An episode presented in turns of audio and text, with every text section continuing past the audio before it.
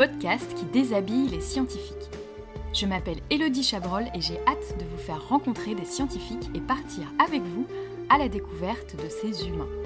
On va bien sûr parler un peu de science, mais on va surtout beaucoup parler d'eux.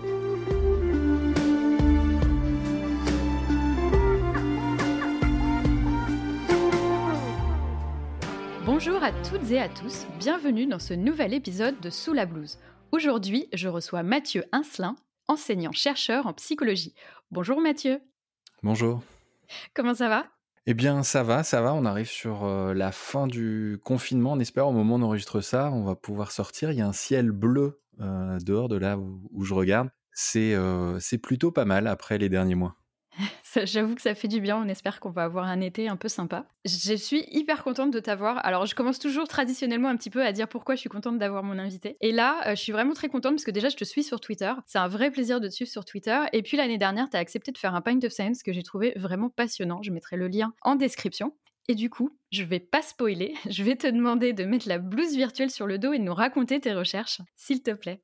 Euh, ben, merci pour euh, le compliment sur Paint of Science. Euh, je, je- je pourrais te renvoyer le compliment déjà parce que j'aime beaucoup Paint of Science. J'y avais participé IRL en vrai dans un, dans un bar il y a quelques années aussi en, en acteur et puis en participant plusieurs fois. Donc c'est un, super festival et je suis très content que ça puisse continuer malgré, malgré la distance physique qui nous est imposée. Donc pour répondre à la question, sur mes recherches, je travaille principalement sur la mémoire, c'est-à-dire Ouais. depuis une grosse dizaine d'années, depuis 2008, quand j'ai commencé ma, ma thèse de doctorat, je suis euh, euh, centré sur la mémoire avec des approches un petit peu différentes Mhm. au, au fur et à mesure. C'est-à-dire que je me suis intéressé à la mémoire d'abord euh, auprès de- d'adultes, surtout des adultes un peu plus âgés, avec des pathologies euh, euh, qui vont toucher le cerveau, euh, comme la maladie d'Alzheimer, comme euh, euh, quelque chose qui s'appelle l'ictus amnésique idiopathique. C'était mon, mon sujet de thèse. Alors c'est une amnésie transitoire, pour le dire euh, simplement. C'est une Ouais. amnésie qui arrive d'un coup, on ne sait pas pourquoi. Les gens oublient pendant quelques heures ce qui se passe au fur et à mesure,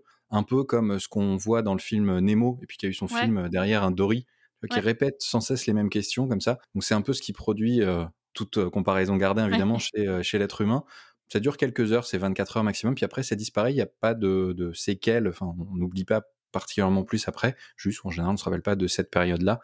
Donc c'est un petit peu complexe et euh, comme on ne sait pas exactement pourquoi ça vient, euh, pourquoi ça arrive, d'où ça vient, on fait évidemment des recherches dessus. Donc le, le début de mon, mon chemin de la recherche, on va dire vraiment en thèse, il s'est fait, euh, il s'est fait avec cette étude-là et j'ai commencé à travailler sur la mémoire plus spécifiquement qui était liée à l'action, qui est ce qu'on appelle en fait la mémoire, notamment la mémoire prospective, qui est la mémoire en fait du futur. C'est, tu sais, tu te rappelles qu'il faut aller chercher du pain à 18h, le rendez-vous chez le dentiste mardi prochain. Donc ça, c'est essayer de me comprendre qu'est-ce qui fait qu'on oublie en fonction de l'âge, en fonction de différents facteurs, des émotions, ça. Et puis, euh, ce qui permet de mieux s'en rappeler. euh, donc l'action présent, en fait, quand on fait des actions nous, si on lie un geste à ce qu'on doit faire, on s'en rappelle un peu mieux. Donc c'est vraiment le, le- le centre de ma recherche, et ça continue aujourd'hui, c'est de voir ça. Et puis au fur et à mesure des rencontres, des échanges, c'est maintenant avec toujours des adultes, Ouais. euh, plus ou moins jeunes, plus ou moins âgés, aussi avec des enfants, des adolescents, Ouais. en travaillant avec des collègues qui étaient plutôt spécialistes de, euh, des, des enfants, de l'adolescence. Et puis ça s'est ouvert un petit peu aussi, euh, au lieu d'être vraiment orienté clinique et patient sur la mémoire et les apprentissages, donc tout au long de la vie, Mhm. ce qu'on appelle des, des approches lifespan, sur comment on améliore les, les apprentissages à l'école, à l'université, et puis en situation. Euh, on, on appelle ça des recherches écologiques. C'est pas sur l'environnement au terme, Ouais, on, ouais, ouais. on l'entend d'habitude, c'est euh, en situation, ça veut dire versus en labo, avec l'ordinateur, dans le bureau, bien isolé, etc. Euh, et pour ça, j'ai commencé à développer avec quelques collègues il y a quelques années des recherches où on fait euh, de la simulation notamment, et on utilise des outils de l'improvisation ce qu'on appelle l'improvisation appliquée, pour voir comment on peut améliorer toujours les apprentissages. Et puis, au fur et à mesure des rencontres, en fait, ça s'est ouvert, parce qu'on va apprendre à mieux mémoriser, Mhm. qui est le cœur de ces travaux. Mais il y a aussi apprendre à être plus empathique, apprendre euh, pour être plus euh, créatif, pour développer récemment, par exemple, avec des orthophonistes, c'était apprendre à, à être meilleur sur ce qu'on appelle des compétences narratives, donc à mieux parler, mieux faire du lien entre les mots, etc. Euh, et c'est ce que c'est ce qui me plaît dans la recherche, c'est qu'on peut en fait à partir d'un objet d'étude, donc pour moi c'est la mémoire et les apprentissages, Ouais. faire plein de liens avec plein d'autres choses qui sont parfois assez inattendues. Effectivement, et euh, c'est hyper intéressant. Et merci d'avoir euh, raconté ça bien vulgariser rapidement. Du coup, ma question, blues ou pas blues? Alors maintenant, je n'ai pas de blues. Ça fait très longtemps que j'ai pas mis de blues parce que soit dans l'activité enseignement, ben, je viens comme je suis habillé, et puis dans les recherches, quand on voit des, des, participants et des participantes, j'y vais habillé comme je suis. Mais avant, je parlais de la thèse. Quand j'étais quand j'étais étudiant en doctorat, je mettais je mettais la blouse. Alors bizarrement, je la mettais pour sortir du labo. Ah. Parce que dans le labo, ben, labo de psycho, c'est une salle avec des gens, des ordinateurs. Mmh c'est une salle, une salle de travail où là j'ai un, un, bureau. Hein. C'est des choses assez classiques. comme j'allais voir des patients, en fait, on avait un, un, labo qui était sur plusieurs sites à, l'université et il y avait une partie à l'hôpital. Moi, j'étais dans l'hôpital. C'était à, à, Caen. Pour les gens qui connaissent, c'est une énorme tour de 22, je crois, d'étages. On était au troisième. Et les patients qui arrivaient avec cette amnésie transitoire, évidemment, on ne pouvait pas prévoir. Il y a plein de travaux en psycho, on donne rendez-vous aux gens, ils viennent à une oui, heure, là, euh, là, on pose une question. Là, ils arrivent, j'avais un téléphone spécial, les, les, urgences appelaient, donc quand ils sonnaient, tu savais que bah, ta soirée, ton repas, ce que tu étais en train de faire, c'était terminé. Je filais et je mettais la blouse parce que bah, il fallait aller dans les services, aux urgences. Puis après, il y avait toujours un, un, un scanner de vérification, donc de, des services d'imagerie. On allait faire en général des, des examens en, en neurologie dans les bureaux euh, que les collègues nous laissaient gentiment. Puis après, on accompagnait quand même, même si c'était au-delà de la recherche, hein, euh, mmh jusqu'au bout, le, patient, ses proches, dans les services. Il y en a qui restaient des fois hospitalisés pour une observation. Donc, ça m'arrivait de mettre la blouse euh, dans ce cadre-là pour la recherche avec les patients, parce que ça donne un, repère ouais. les psychologues, mais pas toujours de blouse dans, la, dans leur pratique. Ça dépend des institutions. En tout cas, là, dans, dans le CHU, en général, c'est la règle, au moins dans les couloirs et pour euh, échanger. C'est un repère pour les patients. Et c'est du coup une blouse de docteur que tu avais? Pas une blouse de chercheur toute sale avec plein de, plein de tâches dans tous les sens, si? C'était une blouse de psychologue apprenti-chercheur, parce que j'étais en tête, j'étais pas encore docteur à ce moment-là. Ah euh, c'est une blouse de euh, psychologue qui, qui accompagnait les, les, patients, les, patients, Parce que c'était, alors évidemment, c'est de la recherche, mais c'est de la recherche clinique. Il y avait des aspects très théoriques, mais quand on est avec les patients, c'est la relation aussi qui va compter, faire attention à ce que ça se passe bien, euh, puisqu'ils acceptent déjà de prendre du temps pour, euh, pour travailler avec nous. Du coup, tu me disais, tu es psychologue, toi? Oui.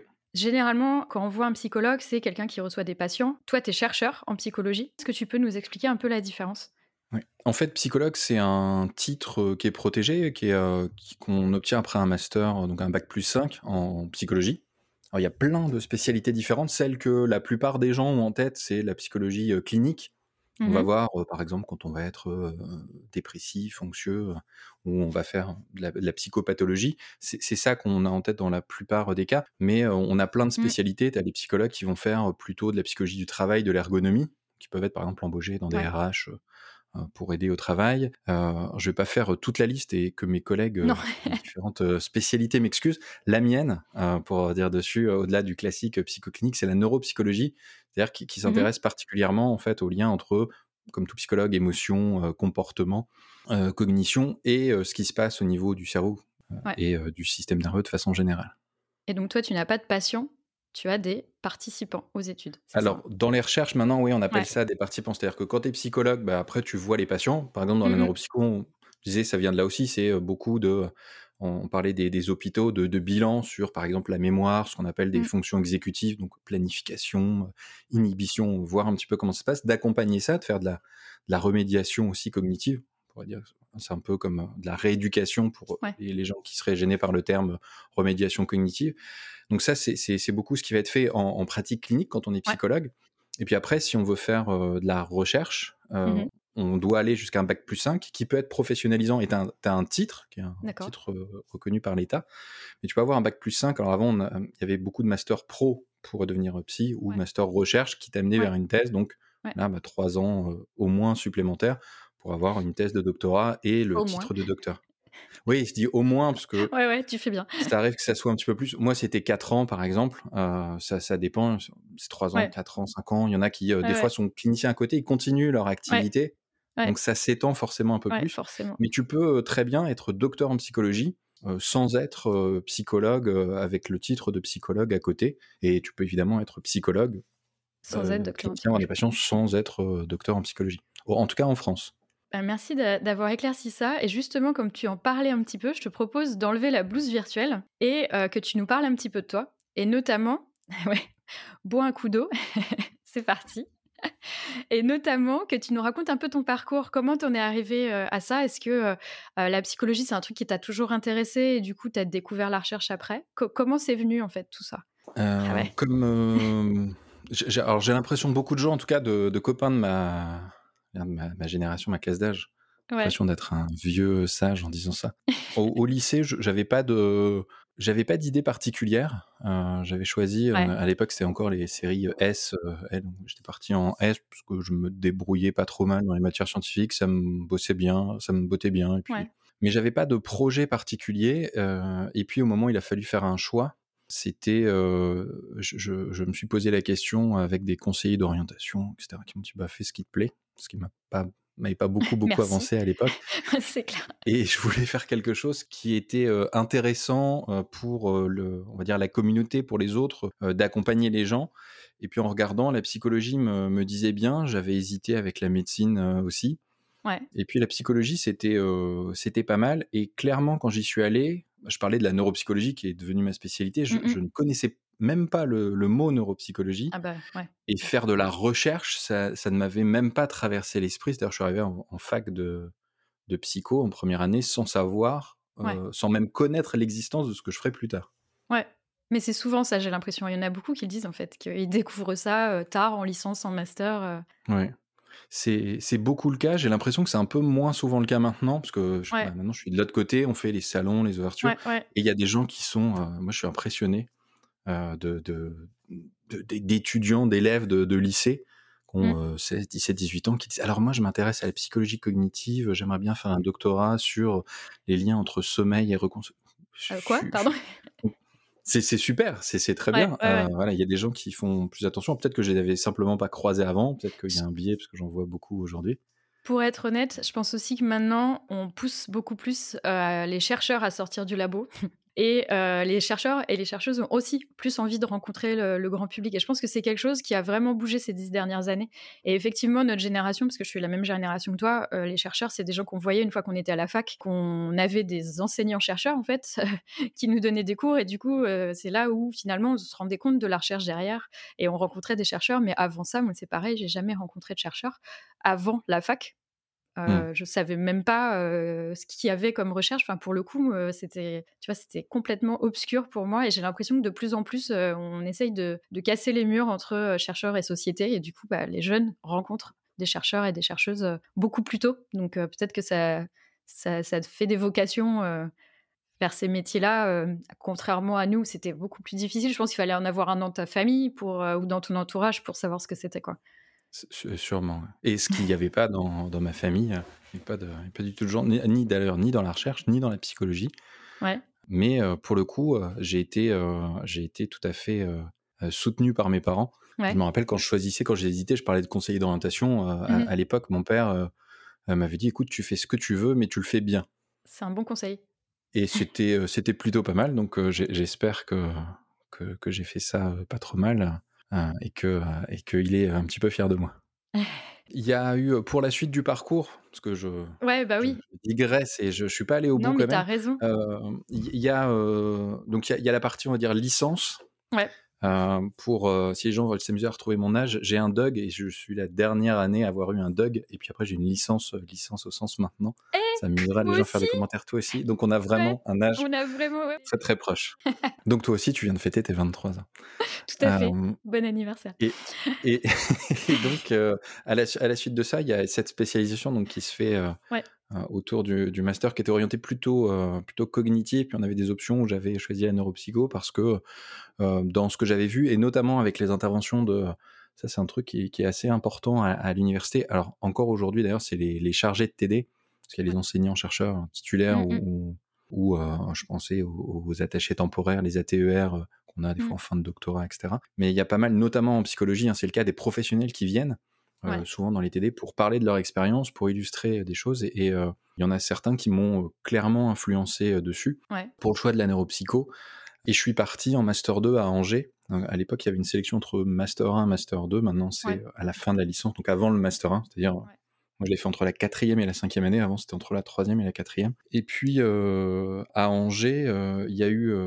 J'étais vraiment parti en me disant, je vais essayer de travailler plutôt dans un hôpital ou un centre de rééducation, ce que je faisais en stage qui me plaisait, qui me plaisait bien, surtout la, la partie rééduque. Et puis on a eu une intervention d'une prof, alors qui était maître de conf à l'époque à, à Caen, qui s'appelle Hélène Bonnieux, qui nous parlait de ses recherches avec une passion incroyable, en disant, voilà, vous pouvez faire ça, qui, qui une bombe d'énergie et, brillante scientifique. Hein. Mais sur le coup, c'est vraiment ça qui m'avait marqué. Et à la fin, euh, je vais la voir en disant, mais c'est drôlement intéressant. Et en fait, elle avait une diapo, ça a duré deux minutes sur le, la, demi-journée, où elle parlait de l'ictus amnésique. je dis, c'est quand même dingue, j'en avais jamais entendu parler. Elle me dit, bah, écoute, ça t'intéresse, euh, tiens, euh, je te donne des noms avec des mails, écrits. ils font de la recherche dessus, vois ce que ça donne.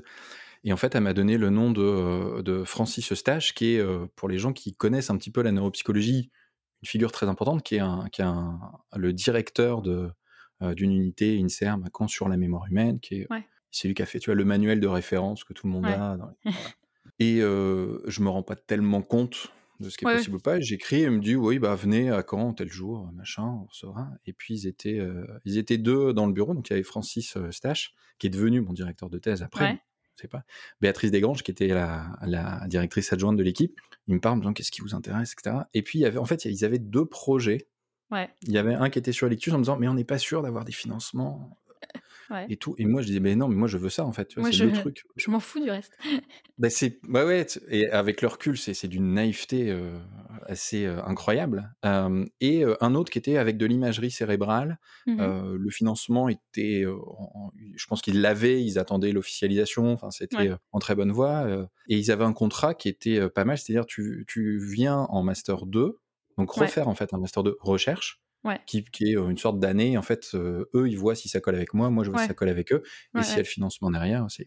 Donc, j'insiste sur l'ictus, je viens. Et puis, il y avait d'autres qui étaient Peggy Kinnett, qui était postdoc à l'époque, qui est devenu maître de conf, qui m'a accompagné beaucoup, qui est, je pense, la, la personne qui m'a le plus influencé dans ma vie scientifique et qui a, qui a un modèle d'encadrement que, j'essaye de suivre euh, aujourd'hui, qui, est vraiment quelqu'un de formidable. Puis il y avait Audrey euh, Noël. Donc tu vois, j'ai passé, il y avait deux salles, il y avait un peu les épreuves, donc avec Francis, ouais.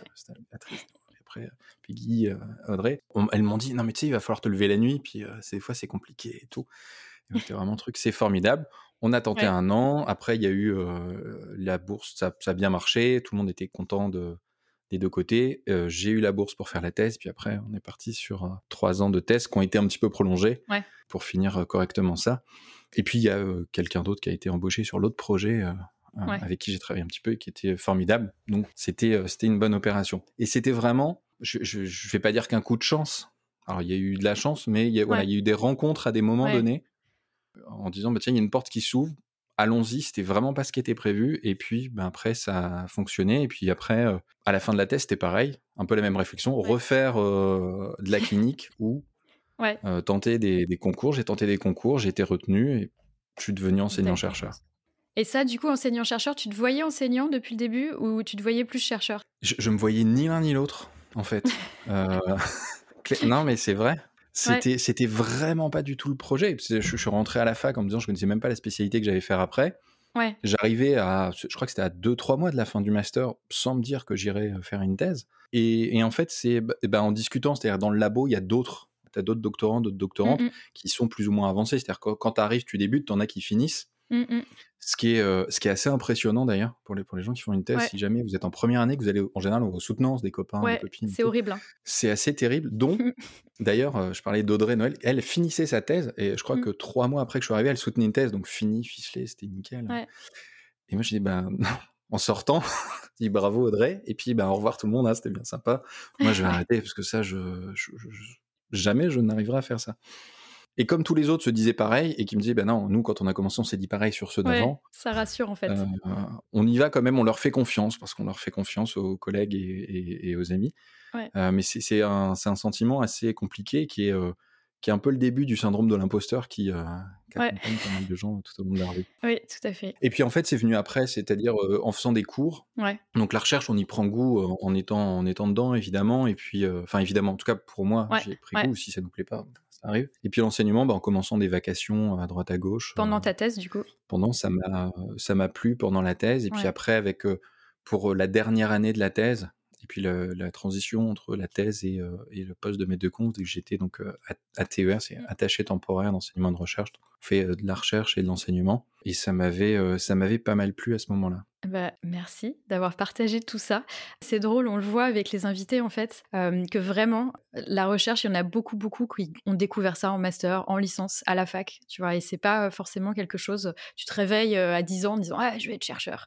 c'est quelque chose que tu découvres au fur et à mesure. Alors effectivement maintenant peut-être que plus de gens s'imaginent chercheurs plus tôt. ça serait chouette d'ailleurs. écoutez, peut-être qu'après ce podcast, il y a quelqu'un qui va vouloir qui va vouloir faire de la recherche. mais tu disais que tu fais de la recherche sur l'impro. Oui. Est-ce que tu fais de l'impro alors, je fais de l'impro. ça a débuté. c'est ça ma question. Comment ça a débuté tout ça? Ah, pardon. Non, non, mais vas-y, vas-y. C'est le psychologue, tu vois, on lit dans les. J'ai fait une option lecture dans les pensées. C'est parfait. Donc là, je t'envoie ma question par la pensée. Mais comment ça, comment t'as commencé à faire de l'impro? Alors, merci beaucoup, Elodie. Ça a commencé à, à Caen, en fait, pendant la thèse? C'était en, 2011. à l'époque, ma femme était en train de terminer ses études ou commencer à, travailler. En fait, elle avait un boulot à, Amiens. Et je me suis retrouvé un week-end tout seul à Caen où j'avais je sais plus quoi à faire. Et une, copine du labo me dit bah reste pas tout seul, pauvre, Mathieu. Viens, on va, on va voir un spectacle, c'est de l'impro, c'est sympa, il y a une troupe locale. Et j'y vais, et là, bah, un peu comme je disais tout à l'heure, tu vois, cette, cette collègue qui était pleine d'énergie, qui m'a donné envie, j'ai vu un spectacle qui était bourré d'énergie, ça partait dans tous les sens. Et il y a une, une comédienne qui s'appelle Aurélie Schneider, qui était vraiment une des personnes qui a le plus d'énergie que j'ai jamais croisé de ma vie. absolument formidable. Et je me suis dit, ça, j'ai envie de le faire. Mais vraiment, c'est un truc qui est. ça arrive chez pas mal de gens qui font de l'impro. C'était accroché immédiatement. Ouais, c'est une révélation, quoi. Ouais, en me disant je veux faire ça, j'en avais jamais fait. J'avais vaguement fait du théâtre de trois ans au collège, mais pas d'impro. Et trois jours après, je suis allé taper à la porte. C'était au mois d'avril, donc quand même très très avancé dans la saison. En disant est-ce que c'est possible de rejoindre les ateliers? Et il y avait un prof qui s'appelle Ludovic Duchesne qui m'a dit ok, tu peux venir. Par contre, si tu viens, tu participes tout de suite. C'est-à-dire qu'on va commencer des exercices. Tu passes pas premier, on te montre quelqu'un qui le fait. Et toi, tu es deuxième partout.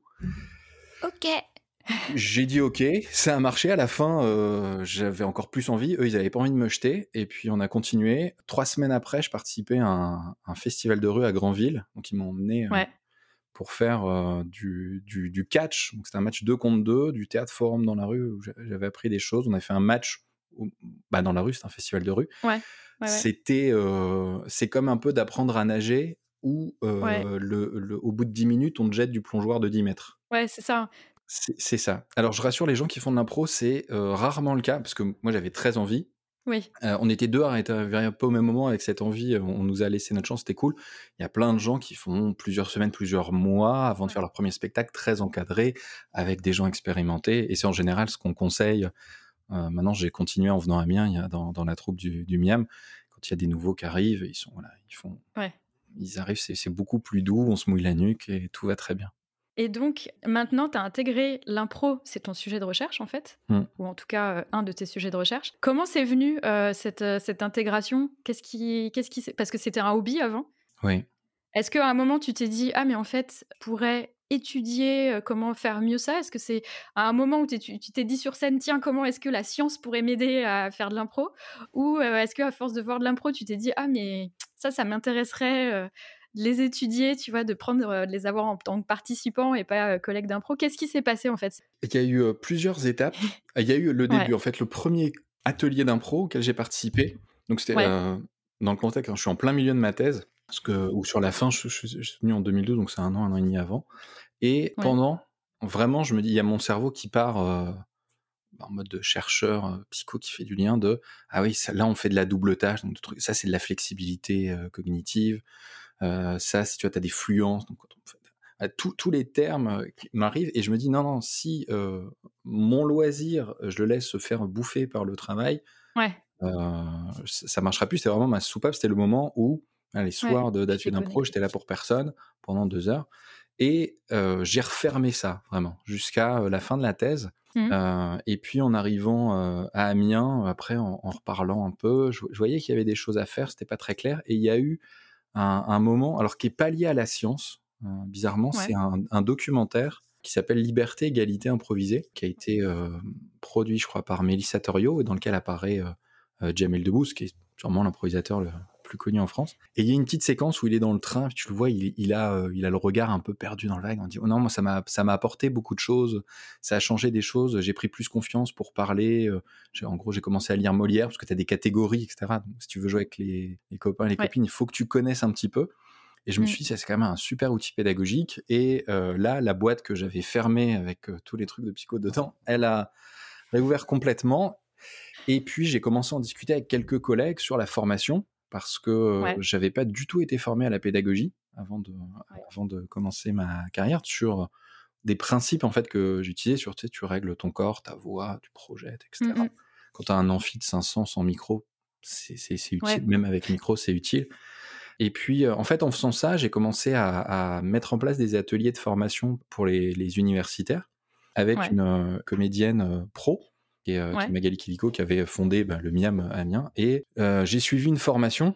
Après, ce que je dis, je bricole un peu, mais on est scientifique, il faut suivre un peu des formations. Je fais une formation de formateur avec Alain Degois, dit Papy et JB Chauvin, qui avait notamment mis en place l'impro dans les années 90 à Trappes, donc le, cœur de, l'impro française.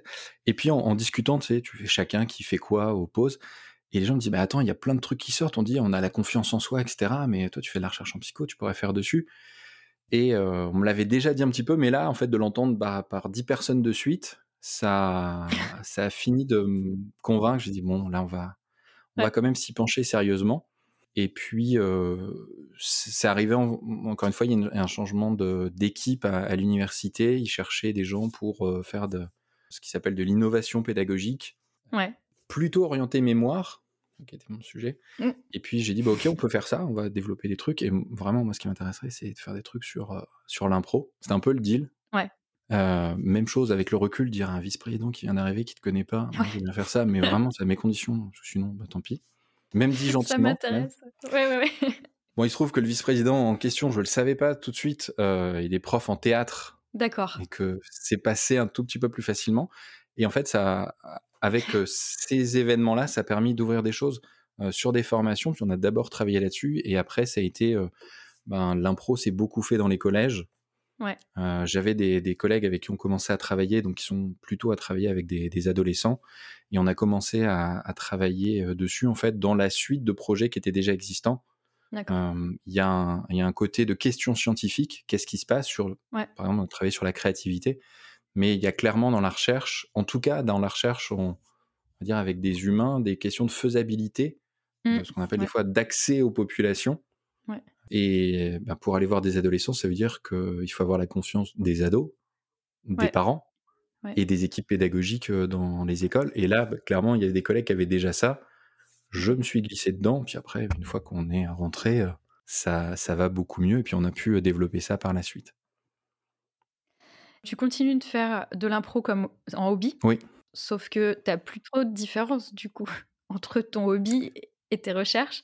Est-ce que tu arrives quand même à débrancher? En fait, quand je suis sur scène, je, euh, suis un chercheur professionnel, mais je suis un comédien amateur. Ouais. Quand je vais sur scène, dans ma troupe, il y a des pros dans la troupe. Ouais.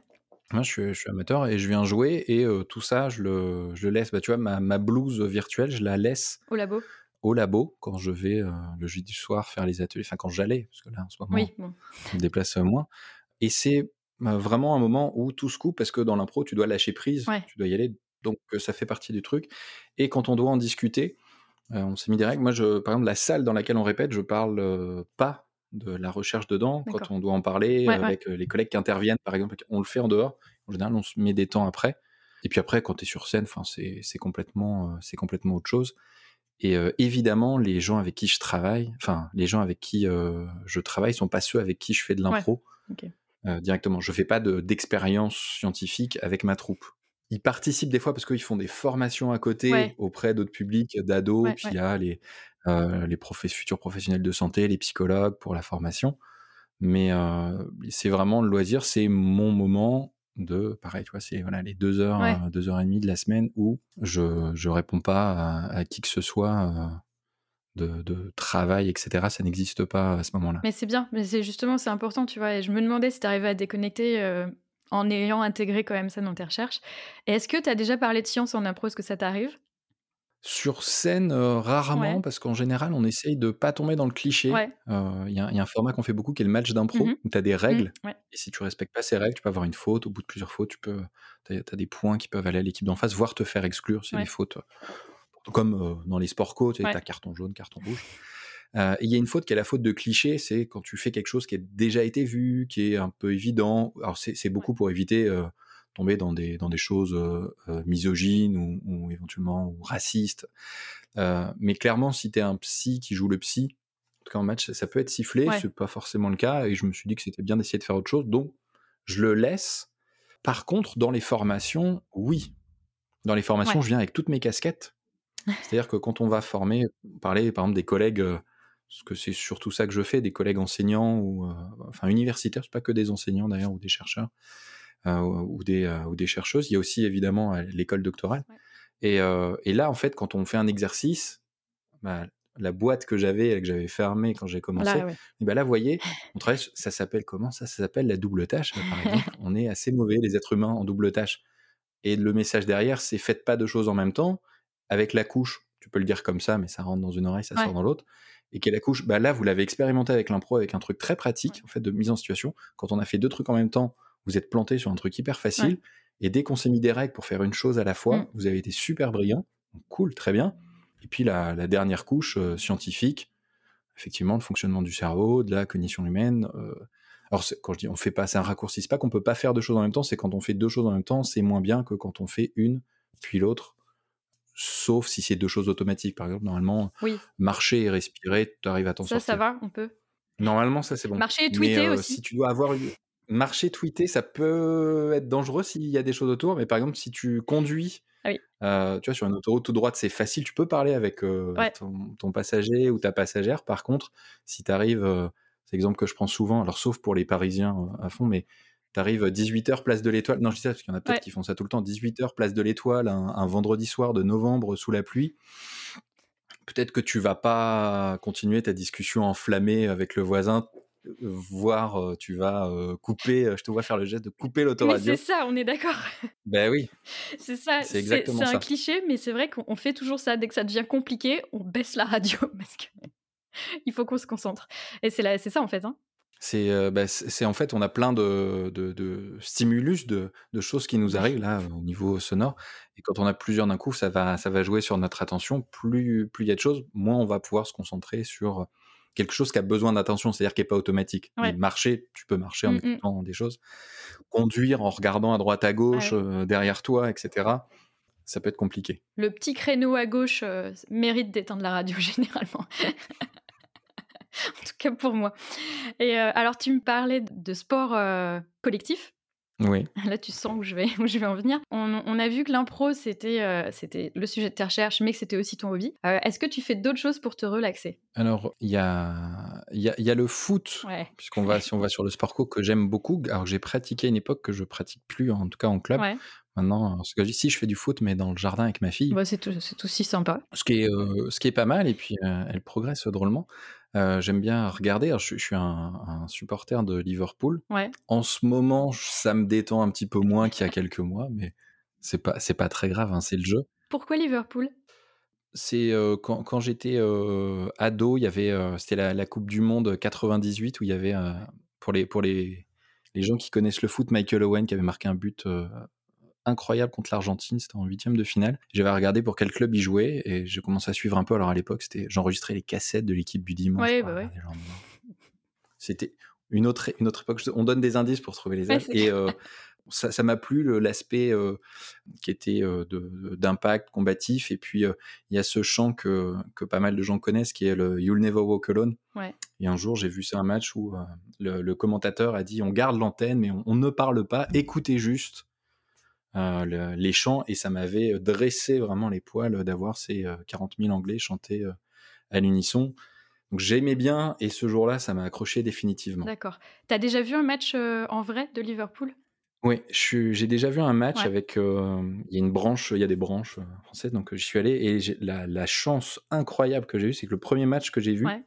c'était la seule possibilité à l'époque, c'était un Liverpool-Manchester United, donc le Ouais.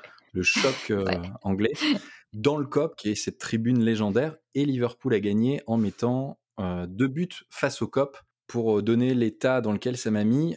sur le premier but, j'ai tellement célébré en levant que j'ai mis un coup de coude à mon copain, mon voisin, et que je m'en suis pas rendu compte. ah oui, tu t'en es même pas rendu compte. Non, c'est après, il m'a dit, mais Mathieu, qu'est-ce que t'as fait? Après, tu l'as vu avec un œil au beurre noir, mais qu'est-ce que t'as fait? Ah Non, non, il n'y avait pas de grave blessure. Ça va. Et on est toujours amis. Ah ouais, bon, c'est top. C'est vrai que j'étais en... j'étais en Angleterre, j'ai jamais vu de match, et ça, c'était un de mes grands regrets, parce que je voyais l'état des supporters. J'habitais à côté d'Arsenal, régulièrement, je rentrais chez moi euh, quand un match finissait et je me retrouvais. C'était où est Charlie à l'inverse avec l'Arsenal, c'est-à-dire que parce qu'Arsenal les couleurs c'est rouge et blanc et du coup mmh. ils sortaient avec des écharpes, des bonnets rayés rouge et blanc et moi j'étais à peu près la seule pas habillée rouge et blanche donc c'est vraiment tu sais l'impression de faire où est Charlie mais à l'envers. Il fallait trouver celle qui n'était pas en rouge et blanc. mais c'est vrai que j'ai jamais vu de match, j'ai vu des matchs français mais pas anglais. Mais les Anglais ont un ils ont une habitude comme ça quand ils se retrouvent, que ce soit pour les concerts ou les matchs, de vraiment célébrer ça. Ils, un peu trop parfois même, euh, mais mmh. ils sont vraiment, euh, vraiment à fond. Il y a le, il y a l'avant-match, euh, généralement au pub ou à côté, ou en mangeant un, fish and chips, dont on est content que tout soit bien baigné dans l'huile pour supprimer tous les microbes qu'il y a. Il y a après, en se repassant les actions dans le pub, en chantant, etc. après, comme je bois pas d'alcool, je, je, peux rester longtemps. tard et avec les copains qui en boivent comme ça, les, ramener de façon sereine à, l'hôtel ou à la chambre tranquillement après. Mais c'est vrai qu'il y, a cette ambiance et c'est ce truc de, faire corps, d'être d'être tous ensemble qui est, qui est très bien et qui est, qui qui des, c'est des moments vraiment très particuliers. Mmh. en, France, alors si tu pas allé en Angleterre, si tu vas en France, il y a Lens qui, qui est un petit peu, un petit peu comme ça, qui chante beaucoup. Ouais et qui sont un super club. J'avais vu PSG Le Havre, mais alors totalement. Euh, je suis pas très très foot, je t'avouerais, et c'était euh, vraiment euh, un gros hasard. On m'avait dit, oh, on a des places, on y va avec des copains. Et déjà, j'avais été surprise par l'ambiance qu'il y avait, qu'il y avait dans, dans, le stade, quoi. C'était c'était vraiment impressionnant. Mais c'était voilà, c'était pas anglais, c'était c'était français, c'était un petit match, tu vois. Mais déjà, je trouvais que waouh, ok, c'est pas du tout la même chose que quand tu regardes à la télé. Et c'était c'était vraiment fou, quoi.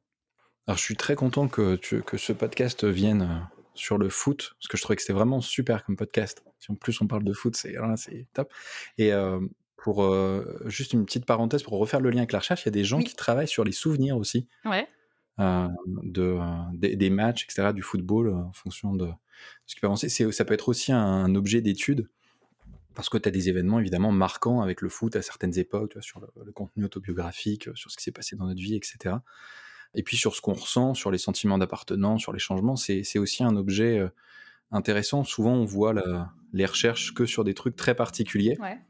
Mais tu as aussi, on parlait de l'impro, tu vois, le foot aussi, ça peut être un sujet très sérieux qui fait des articles euh, euh, scientifiques de qualité. Et tu me disais aussi que tu avais utilisé le foot dans l'enseignement?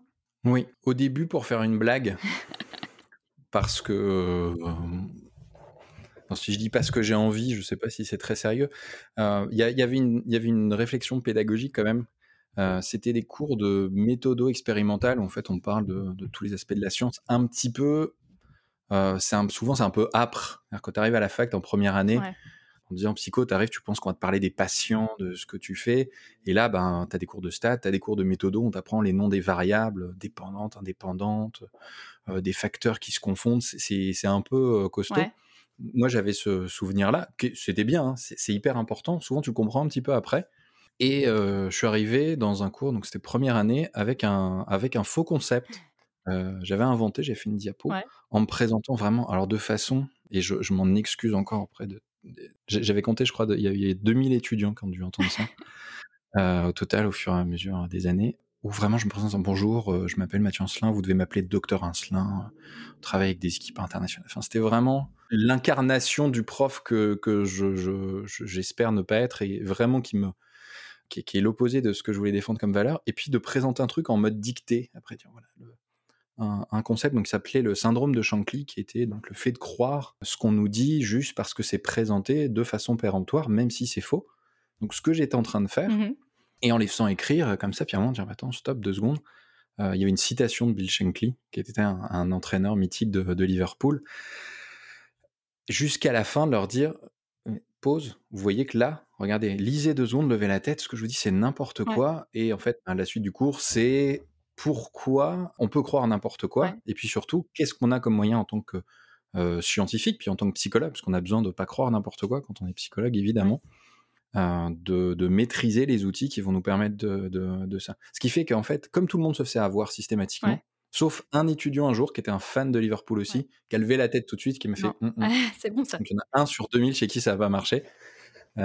et, de dire à chaque fois qu'il y en a qui disent ouais mais ça on va pas se faire avoir et tous disaient bah si rappelle-toi le premier cours en fait, donc ça, crée un, un point d'ancrage là-dessus et il se trouve que de cette de cette alors blague de, de cette amorce pédagogique on, avait fait un article pour présenter le dispositif qui était évidemment accompagné de plein de choses sur vérifier les mmh, sources mmh.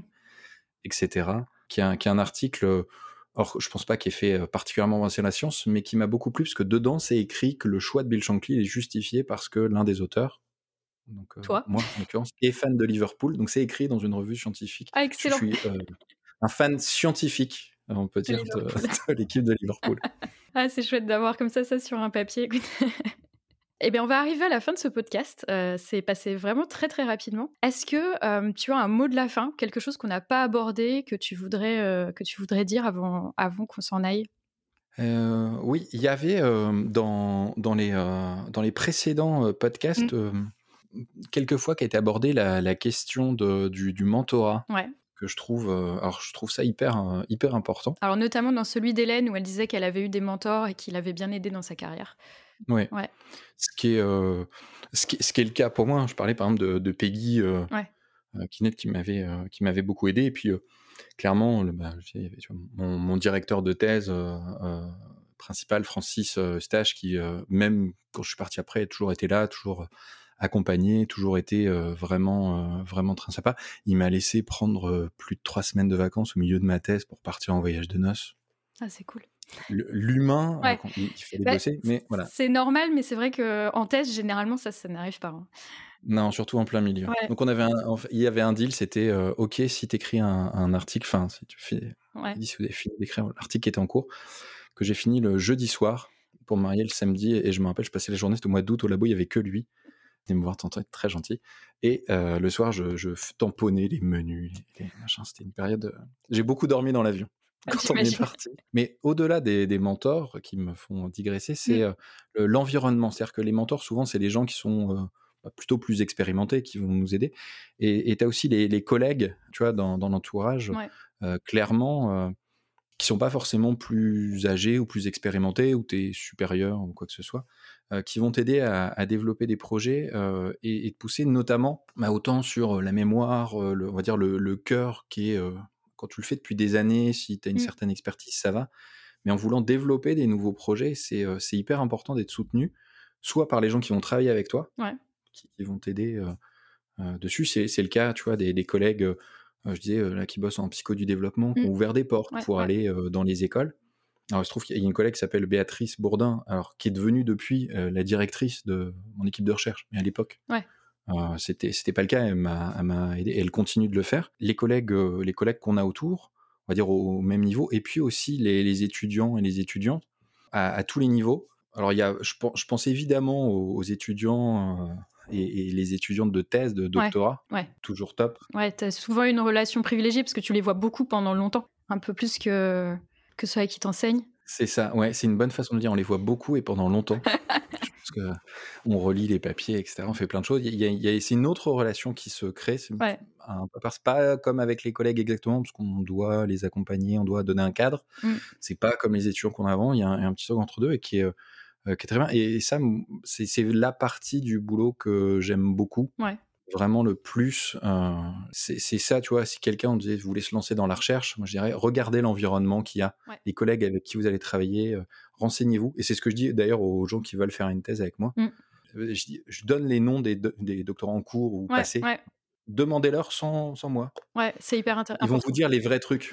Donc, comme, quand il y en a qui continuent quand même, je me dis que ça doit pas être, je dois pas être si, si horrible que ça. En tout cas, j'espère eux, ils, vraiment, ils, apportent beaucoup de choses parce qu'ils sont, euh, notamment là sur cette dernière année qui a été, euh, on a été beaucoup à distance, beaucoup en visio, euh, une énergie, ils continuent, ils, bossent, ils ont envie d'avancer, ils se spécialisent dans leur truc, tu les vois progresser, ça c'est un, c'est un truc top. Et puis même les, les, les étudiants avant, alors en master, même chose, on, on, les connaît un peu plus. Et puis en licence, quand tu arrives en fin de semestre, fin d'année, qu'il y a un, étudiant qui dit Ah, c'était cool votre cours, ou là, vous avez dit ça une fois 10 secondes, comme ça.